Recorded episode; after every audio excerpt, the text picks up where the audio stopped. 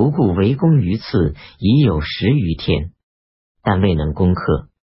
仆固派使者急速征调祁县的军队，李光义将他的军队全部交付使者，因为士兵尚未吃饭，行军速度很缓慢。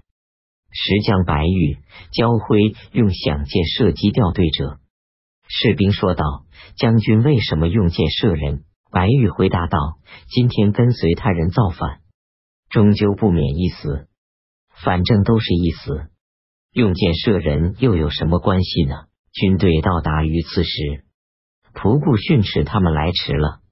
胡人士兵说道：“我们骑马迟到的原因是因为汉人士兵不愿行动。”仆固就敲打汉人士兵，汉人士兵都愤怒不满，说道：“节度使偏袒胡人士兵。”当日傍晚，焦辉、白玉率兵攻击仆固。并将他杀死。仆固怀恩闻听此事，立即前来告诉他母亲。他母亲说道：“我曾经跟你说过，朝廷待你不薄，不要谋反。如今众心已变，大祸必然殃及于我，那将如何是好？”仆固怀恩无言以答，拜了两拜，便走了出来。他母亲提刀出来追逐他，说道。我要为朝廷杀掉你这个叛贼，剖取你的心，以向三军谢罪。仆固怀恩快步逃走，才得幸免。于是，仆固怀恩与部下三百人渡过黄河，向北而去。当时，朔方将领浑氏之镇守灵州，仆固怀恩送来檄文，说全军返回镇所。浑氏之说。不对，这一定是军队溃逃了。他想要拒绝仆固怀恩入灵州。他的外甥张韶劝说仆固怀恩，或许幡然改悔，率领部众回归镇所。我们怎能不接纳他们呢？浑氏之迟疑不决，仆固怀恩行动迅速，不等接纳，便来到灵州。浑氏之迫不得已，只好接纳他们。张韶将他的阴谋告诉仆固怀恩，仆固怀恩即以张韶为内应，杀掉浑氏之，收编其部下，并派张韶来统领。不久，仆固怀恩又说浑氏之是张韶的舅舅，张韶尚且背叛他，哪里会对我忠诚啊？有一天，仆固怀恩借故杖他张韶，打断他的小腿。将他抛掷在弥额城死去。都虞侯张维岳在沁州，听说仆固怀恩已经离去，便乘一马到达汾州，暗抚其部众，又杀掉焦辉、白玉，将其功劳窃为己有，以此禀告郭子仪。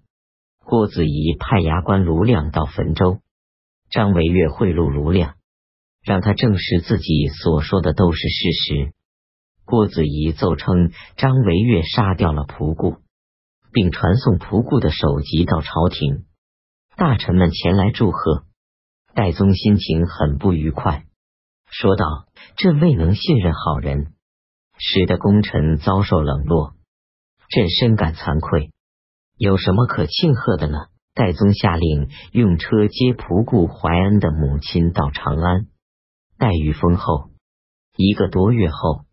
其母寿终正寝，戴宗又按照礼节将他埋葬。功臣们对此都很感叹。戊寅初十，郭子仪到达汾州，仆固怀恩旧部都来归顺，他们既欢欣鼓舞，又凄然泪下。高兴的是郭子仪来了，悲叹的是他来的晚了。当郭子仪得知卢亮所言有诈，将他用乱棍打死。戴宗因为李抱真的话被证实了，便提升他为殿中少监。戴宗逃奔陕州时，李光弼竟然拖延时间，不去救援。戴宗担心因此产生嫌隙，恰好其母在河中，戴宗就多次派遣中使前去慰问。吐蕃退兵后，唐代宗又任命李光弼为东都留守，以观察他的去留动向。李光弼借口将淮凉运事，率军返回徐州。戴宗将他母亲接到长安，功绩丰厚，又让他弟弟李光进执掌禁兵，提高待遇。戊子二十日，大赦天下。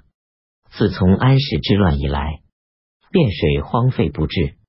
漕运都从长江、汉水运抵凉州、扬州，绕道险阻，劳费财力。三月己有十二日，代宗任命太子宾客刘晏为河南、江、淮以来转运使，商议开通汴水。庚戌十三日，戴宗又命令刘晏和诸道节度使节用赋役，见机行事。事后再行上报。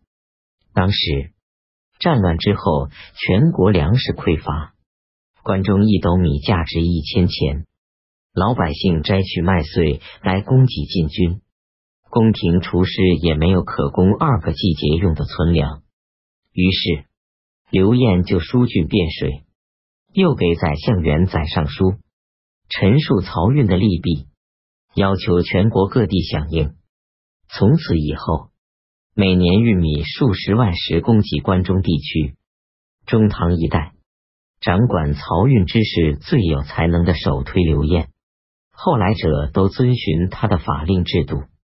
甲子二十七日，圣王李琦去世，党项进犯同州，郭子仪派开府仪同三司李国臣前去迎击，说党项往往乘隙来掳掠。官军到时则逃亡入山，因此我们应当先派羸弱之师居前引诱他们出来，再以精锐骑兵殿后伏击他们。在城城以北，李国臣率军与党项交战，结果大获全胜，斩首和俘虏达一千多人。夏季五月癸丑十七日，朝廷首次颁行武祭令。庚申二十四日，礼部侍郎杨婉上奏说，每年上贡的孝弟立田科与实际情况不符，考中童子科的人都纯属侥幸。朝廷将两科全都取消。郭子仪认为，过去安史叛军盘踞洛阳，所以诸道都设置节度使控制军事要冲。如今叛乱已经平息。而各节度使仍在当地聚集军队，加重百姓的负担。上表请求取消节度使，仍由河中节度使开始。六月，代宗敕令取消河中节度使和耀德军。郭子仪又请求免去他的关内副元帅职务，戴宗没有同意。仆固怀安到达灵武，收罗逃散的士兵。部队再次壮大起来，戴宗对他的家属厚加抚慰。癸未十七日，戴宗颁发诏书说：“仆固怀恩对皇室和天下都功绩卓著，他所以产生怨愤，是来自众小人的挑唆。考察他的内心，本无意志，君臣之间的情谊，实际上宛如当初。然而。”河北已经平定，朔方已经另有归属，因此应当解除他河北副元帅、朔方节度使等职务，仍为太保兼中书令、大宁郡王。仆固怀恩应当入朝，切勿迟疑。仆固怀恩竟然不从圣旨，